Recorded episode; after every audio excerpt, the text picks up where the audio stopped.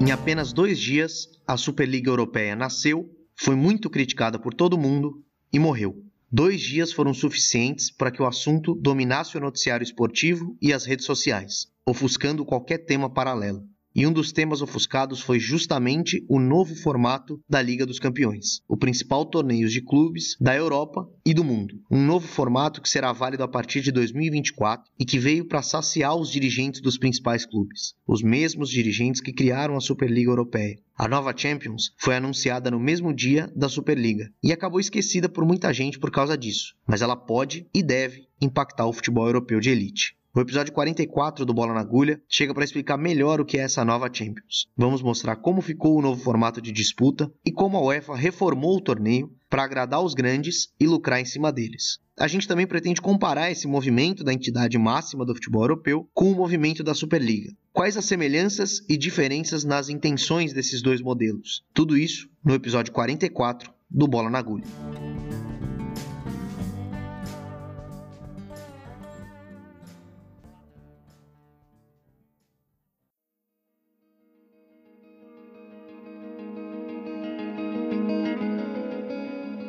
E antes de falar na mudança de formato da Liga dos Campeões, vale contextualizar o ouvinte do que está por trás dessa ideia da Superliga. A gente não vai se debruçar sobre ela especificamente, porque já falaram muito sobre. Inclusive, a gente tratou dela no nosso episódio 23, ainda no ano passado, no momento em que boatos sobre ela começaram a surgir. Mas desde o final dos anos 80 já se falava em um torneio restrito aos times mais ricos do futebol europeu. A ideia era defendida principalmente pelo histórico político italiano e dirigente do Milan, Silvio Berlusconi. Mesmo com a influência de Berlusconi no futebol europeu e a potência que era o Milan na época, o projeto ficou na geladeira, mas o anseio por um campeonato nesses moldes nunca morreu de fato. Décadas se passaram até que, em meados de 2018, a ideia foi de novo colocada na mesa, e dessa vez para valer. Depois de três anos de negociações com investidores e dirigentes, finalmente foi anunciado o projeto oficial da Superliga Europeia, um torneio voltado para a elite do futebol do continente. Só os times mais ricos e vitoriosos dos principais países europeus na modalidade: Espanha, Inglaterra, França, Alemanha e Itália. Um grupo de 15 times fixos e mais 5 convidados escolhidos a dedo, com a anuência dos clubes fundadores. Torneio justificado pela necessidade financeira desses clubes, apesar das receitas anuais bilionárias de cada um deles. Para os donos desses clubes, em regra empresários e políticos em seus países de origem, faz muito mais sentido os times mais ricos jogarem entre eles, ao invés de se perder tempo e dinheiro jogando com equipes de menor apelo midiático. É dessa forma aí que a Superliga viraria o torneio internacional de maior prestígio e atratividade, em detrimento da atual Liga dos Campeões, considerado o maior torneio de clubes do planeta. A Champions League é gerida pela UEFA, que ao longo dessas décadas tem feito de tudo para agradar os times mais ricos. Afinal, são eles que garantem a enorme audiência da liga e o que rende contratos milionários de patrocínio, cotas de televisão ao redor do mundo. E a UEFA, para quem não acompanha o futebol de perto, é a Confederação Europeia de Futebol. Ela é responsável por gerir o futebol europeu tanto de clubes quanto de seleções. E o seu principal torneio é a Champions League, e muito por causa do retorno financeiro gerado pelos grandes clubes, como eu já falei. Só que isso é uma via de mão dupla. A UEFA lucra com esses jogos entre equipes importantes, mas garante as melhores condições para esses clubes. A relação existe desde a fundação da Copa dos Campeões da Europa, um torneio lá dos anos 50, que começou nos anos 50, e a partir desse torneio, o seu desenvolvimento acabou culminando no surgimento da Liga dos Campeões. Nada mais é do que a evolução desse campeonato, a Copa dos Campeões da Europa, se tornou Liga dos Campeões depois, lá na década de 90. Por isso que antes da gente chegar ao tema principal aqui, a discussão principal desse episódio, a gente vai explicar rapidinho como foi criada essa Liga dos Campeões, né, a antiga Copa dos Campeões, e como o formato evoluiu ao longo das décadas até chegar no modelo atual, que já dura mais de 10 anos.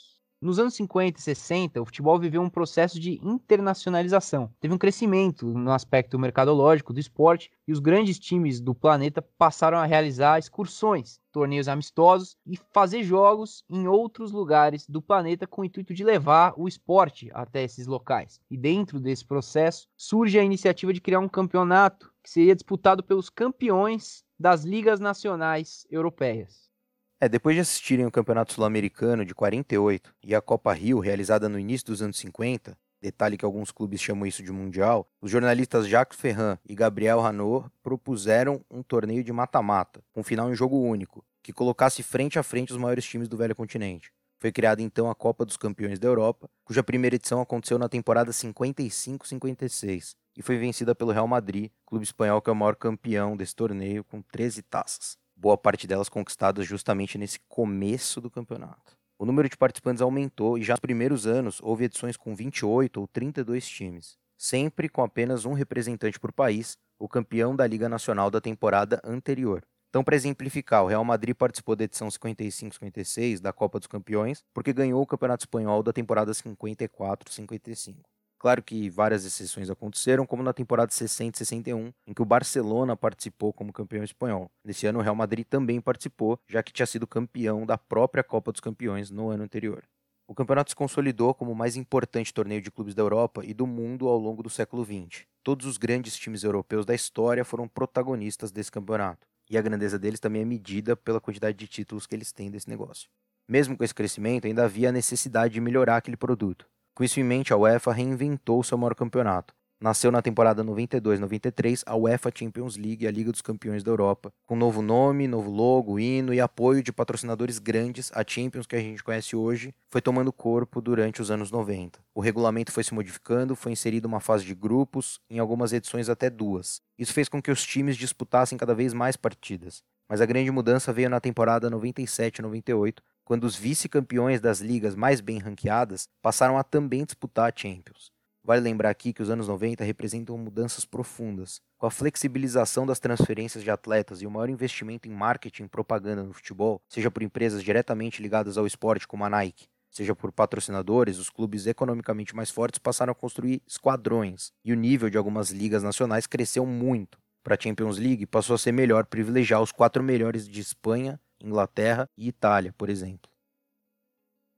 E isso teve influência direta na construção do formato de Champions League que a gente conhece hoje. Os campeões nacionais dos países menos expressivos, nesse momento, disputam as fases preliminares e ocupam as vagas remanescentes na fase de grupos, enquanto que a Inglaterra, a Itália, a Espanha e a Alemanha, cujas ligas são as quatro melhores no ranking da UEFA, já têm quatro vagas garantidas na fase de grupos. Isso quer dizer que esses quatro países ocupam hoje metade das vagas disponíveis na fase de grupos da Liga dos Campeões, enquanto os campeões nacionais de centros menos expressivos se estapeiam pelos 15 minutos de fama. Isso porque, do jeito que a Champions é hoje, um time como o Ferencváros da Hungria, que nessa temporada ficou no grupo da Juventus e do Barcelona, por exemplo, dificilmente consegue passar de fase. O grande evento para esses times na temporada acaba sendo, por exemplo, jogar no Camp Nou, estádio do Barcelona, contra o time do Messi. O que acaba acontecendo é termos uma fase de mata-mata quase sempre formada por esses times da elite do continente. Claro que há exceções, especialmente quando o sorteio coloca três desses times da elite no mesmo grupo. Mas essas exceções não vão muito longe, não. Se a gente pegar a última década, só em 2017, 2019 e 2020, times que não são dessas quatro maiores ligas chegaram às semifinais. E ainda assim, esses times foram Mônaco, Ajax e Paris Saint-Germain, que fazem parte das ligas que estão logo atrás, França e Holanda.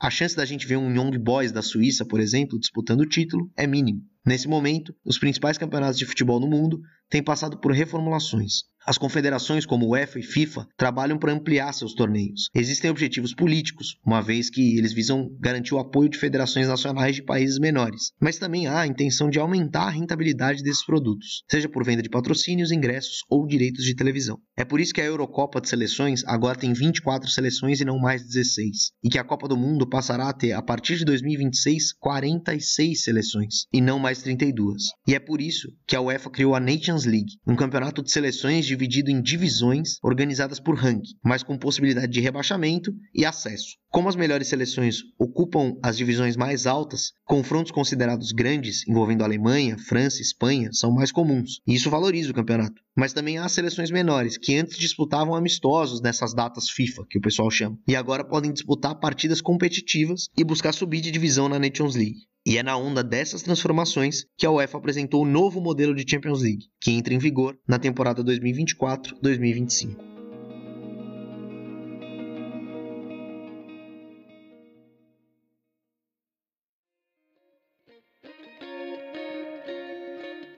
Pois é, e é um pouco confuso de explicar as mudanças nesse novo torneio, mas a gente vai tentar, principalmente para quem não procurou ainda saber o que, que mudou, ou quem não entendeu quando leu ou ouviu aí da primeira vez, né? Então, é o seguinte: a partir da temporada 2024-2025, como o Guilherme falou, vão ser 36 clubes na fase principal da competição, quatro a mais do que atualmente, são 32. Hoje em dia, esses 32 times são divididos em oito grupos de quatro times cada. É um formato já consagrado de alguns torneios de futebol, né? A Copa do Mundo, por exemplo, é exatamente assim a Libertadores da América, né, o torneio aqui do nosso continente, também 32 times divididos em grupos de quatro. Desses oito grupos passam os dois melhores times, ou seja, a gente tem 16 equipes aí. E essas 16 equipes, a partir daí, vão fazer confrontos eliminatórios, geralmente decididos aí em sorteio, que vão reduzindo a cada fase o número pela metade. Temos as oitavas de final, depois as quartas de final com oito times, semifinais com quatro times e a final com dois times. Né? Isso aí é fácil de entender, acho que todo mundo sabe mais ou menos dessa parte. É aí que começa a complicar um pouco. Porque com 36 times nessa nova Champions, a gente não vai ter mais os grupos. Todos os 36 times vão estar tá numa mesma chave. E nessa mesma chave, cada equipe vai fazer 10 jogos na primeira fase. Hoje em dia, são 6 jogos na primeira fase, ou seja, vai ter um aumento aí de 4. E cada time vai poder jogar com qualquer um dos outros 35 clubes, né, além dele mesmo, respeitando aí algumas regras. Pois é, para não ficar desequilibrado, digamos assim, né, e ficar tudo na mão do sorteio, a UEFA ainda não confirmou isso, mas é provável que esses 36 times vão ser separados em categorias diferentes. Por exemplo, categorias A, B e C, de acordo com o ranking europeu de cada time. Resumindo para vocês, os melhores times, ou seja, os mais ricos, os vencedores, todos esses aí que a gente já falou durante o programa, que sempre chegam nas finais, provavelmente esses times vão ficar numa primeira categoria e a partir daí você vai olhar o ranking dos outros times para elencá-los em outras categorias. E aí, dos 10 jogos que cada time tem que fazer, os confrontos vão respeitar essas categorias. Vamos usar de novo o Real Madrid como exemplo, que inclusive é o time de um dos integrantes aí do podcast. Na primeira fase, o Real Madrid vai jogar três dos seus 10 jogos contra times da mesma categoria que ele. Provavelmente a categoria A, categoria 1. Outros três jogos vão ser com times da categoria B. E os outros quatro jogos que sobraram com times de uma categoria C. Isso dá 10 jogos. Isso ainda não foi confirmado, vai repetir, mas a tendência é que seja algo mais ou menos assim. A gente já está aqui fazendo previsões no Bola na Agulha. E aí, durante o sorteio, é claro que vai ter ali algum tipo de algoritmo, digamos assim, que vai impedir que ocorram confrontos que vá prejudicar o andamento do campeonato. Então, nenhum time vai ficar com mais ou menos jogos do que isso. São 10 jogos com certeza. E aí o sorteio vai ficar encarregado de fazer certinho ali com quem que você vai poder jogar de acordo com as bolinhas que forem sendo tiradas ali de cada time, né? Fato é, o Real Madrid, que a gente usou de exemplo, vai jogar com certeza 10 vezes na primeira fase. Atualmente são só 6 vezes, como eu já falei. E aí, depois que todos os times tiverem feito esses 10 jogos, os 8 melhores vão se classificar entre os 36. Não sei se deu para entender muito, Gabriel, mas acho que até aí tá dando para sacar. É, então. O problema é que do nono colocado nessa classificação geral até o vigésimo quarto, tá todo mundo disputando o campeonato ainda. Esses 16 times vão jogar em uma fase entre eles, respeitando a tabela. Nono contra vigésimo quarto, décimo contra vigésimo terceiro, décimo primeiro contra vigésimo segundo, e por aí vai. Os oito times que vencerem os confrontos eliminatórios se juntam àqueles outros oito que já tinham passado direto. Aí o formato volta a ser idêntico ao que é hoje em dia. Esses 16 times fazem oitavas, quartas, semis e a final, decidida em jogo único. Para um time ser campeão da nova Champions, portanto, ele vai precisar de 17 jogos, podendo chegar até 19 se tiver a fase adicional que a gente acabou de falar. Atualmente, o campeão só faz 13 jogos, 4 a menos, podendo ser até 6 a menos. Com essas mudanças promovidas pela UEFA, a Champions vai passar a ter 225 jogos no total, 100 a mais do que do jeito que é feito atualmente com todos sendo disputados no meio de semana para não atrapalhar as ligas locais, também como é feito hoje. E aí nessa questão de quantidade que mora a justificativa principal, mas que a UEFA não vai assumir assim com tanta cara de pau. Mais jogos significa mais dinheiro, tanto de televisão, patrocínio, quanto de bilheteria, quando os estádios estiverem cheios novamente depois da pandemia. É uma lógica conhecida de esportes americanos, por exemplo. Na NBA são 82 jogos na primeira fase, digamos assim. Na Liga Nacional de Beisebol, o número aumenta para 162. Isso só para se classificar para os confrontos eliminatórios. é um número absurdo e que se justifica porque os estádios de beisebol estão sempre cheios. Claro que a lógica do esporte é diferente. Existe um aspecto muito mais atrelado ao entretenimento nas arenas para o público. Não é só o jogo em si. Algo que os times, digamos assim, da elite do futebol tentaram repetir com a Superliga. A diferença é que ali, além do maior número de jogos e, consequentemente, de dinheiro envolvido, eles queriam fechar o clube exatamente como a NBA e a Liga Nacional de Beisebol fazem.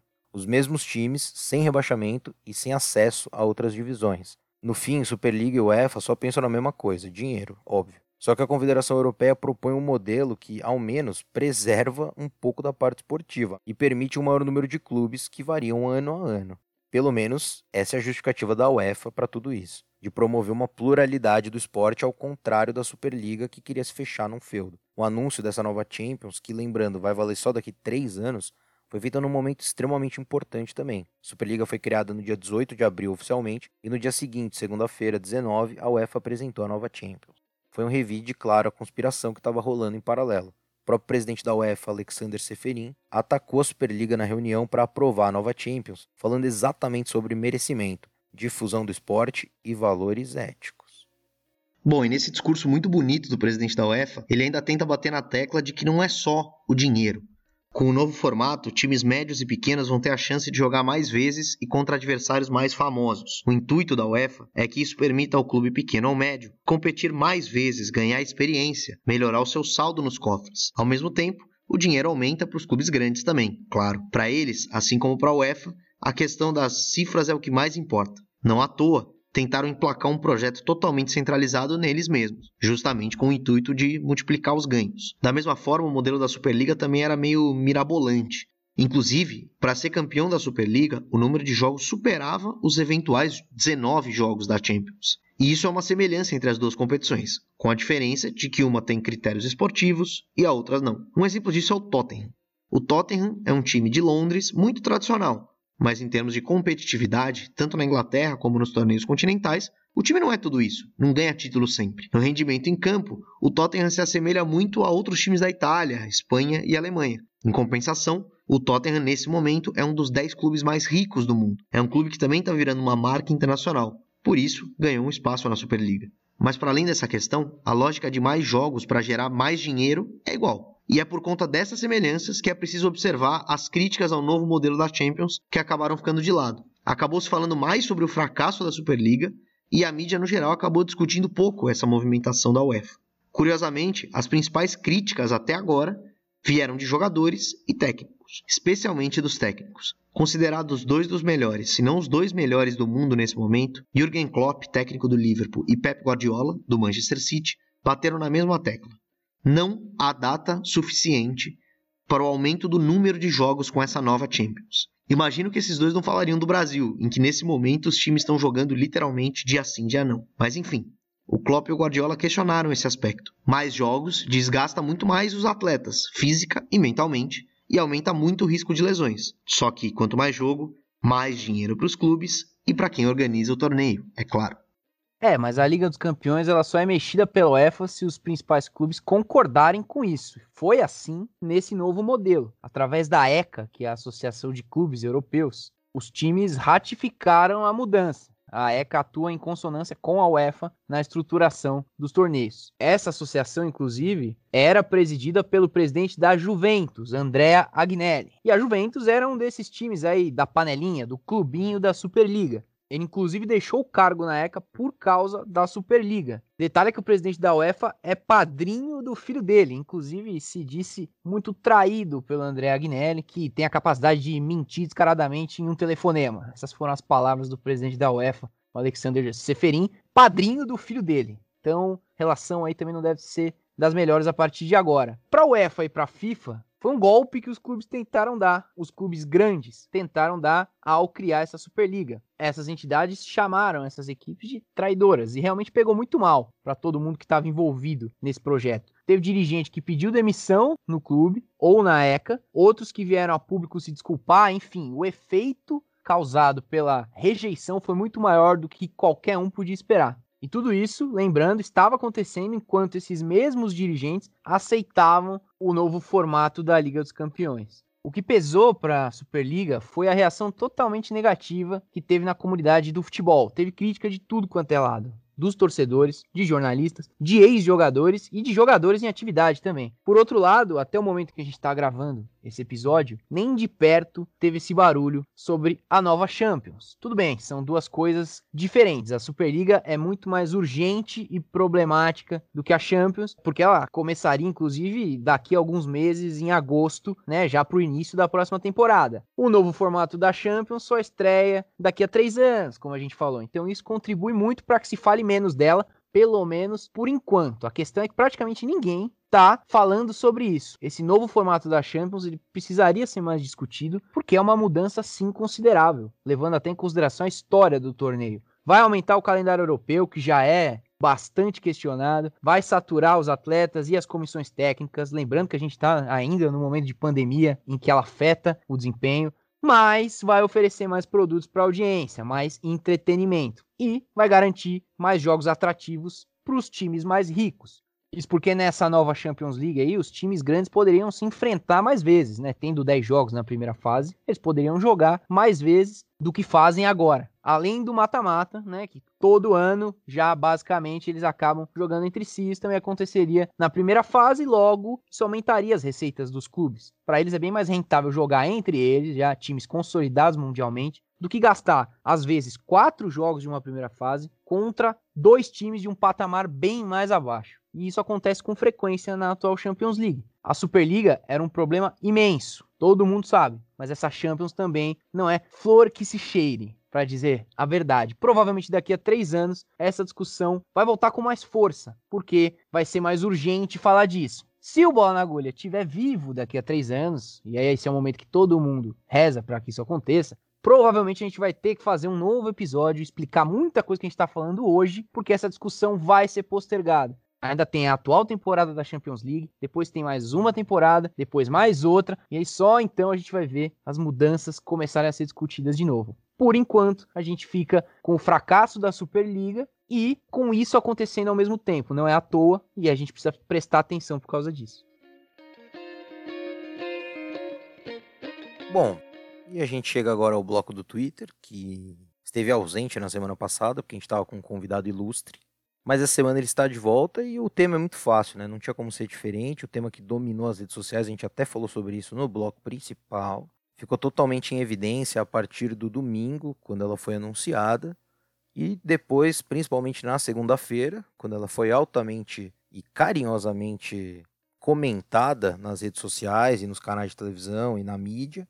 E depois na terça-feira, quando comemoraram o seu precoce falecimento diante de tanto carinho que estava recebendo das pessoas da comunidade do futebol. E aí algumas tags que ficaram em evidência é Note Super League, Superliga, a brasileirado aí também, Superliga Europeia, de novo a brasileirada, e os nomes de alguns sujeitos envolvidos em tudo, como a L, presidente da Juventus, que a gente falou aí, que trata bem os familiares, e o Florentino Pérez, presidente do Real Madrid, que detalhe, é o único time que ainda oficialmente não pulou fora da Superliga. Todos os outros já abdicaram da ideia. O presidente do Barcelona e do Real Madrid ficaram oficialmente. Do Barcelona jogou no colo dos sócios, falou que eles votarem está decidido. E o Florentino Pérez está até agora sem entender por que, que teve tanto ódio em cima dessa ideia singela de juntar ele mais 12, 13, 15 sujeitos para fazer o campeonato. E vale lembrar também, não podemos deixar passar, que essa semana o Atlético Mineiro entrou para o Clube do Bilhão. Parabéns aí ao Atlético Mineiro e a torcida do Galo pode esperar que tem muito mais por vir. Bom, parabéns aí ao Atlético Mineiro, clube que segue um legado aí de outros clubes importantes do futebol brasileiro, uma marca histórica. Parabéns também aos clubes que estão quase chegando nela, um time alvinegro aqui de São Paulo, que eu prefiro não citar o nome.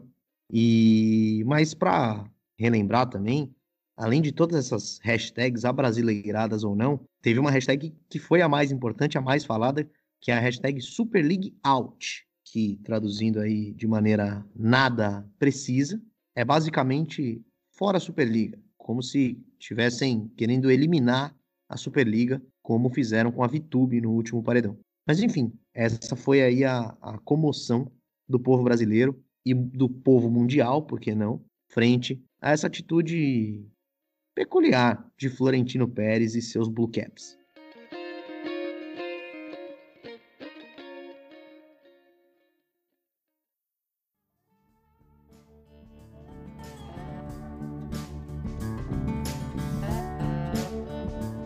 Bom, mas é isso. É melhor já ir encerrando o programa por aqui, porque ele está tomando um rumo complicado. De toda forma, eu queria agradecer a audiência que pôde nos acompanhar com paciência ao longo do programa e gentilmente nos acompanhou até esse momento. Queria agradecer ao Álvaro, que fez um ótimo papel hoje, e ao Guilherme, para quem eu passo a palavra. Olá, Gabriel. Olá, Álvaro. Olá, ouvintes. É uma honra estar terminando mais esse programa, o programa de número 44, um número cabalístico aí, um número repetido. O que, que isso significa?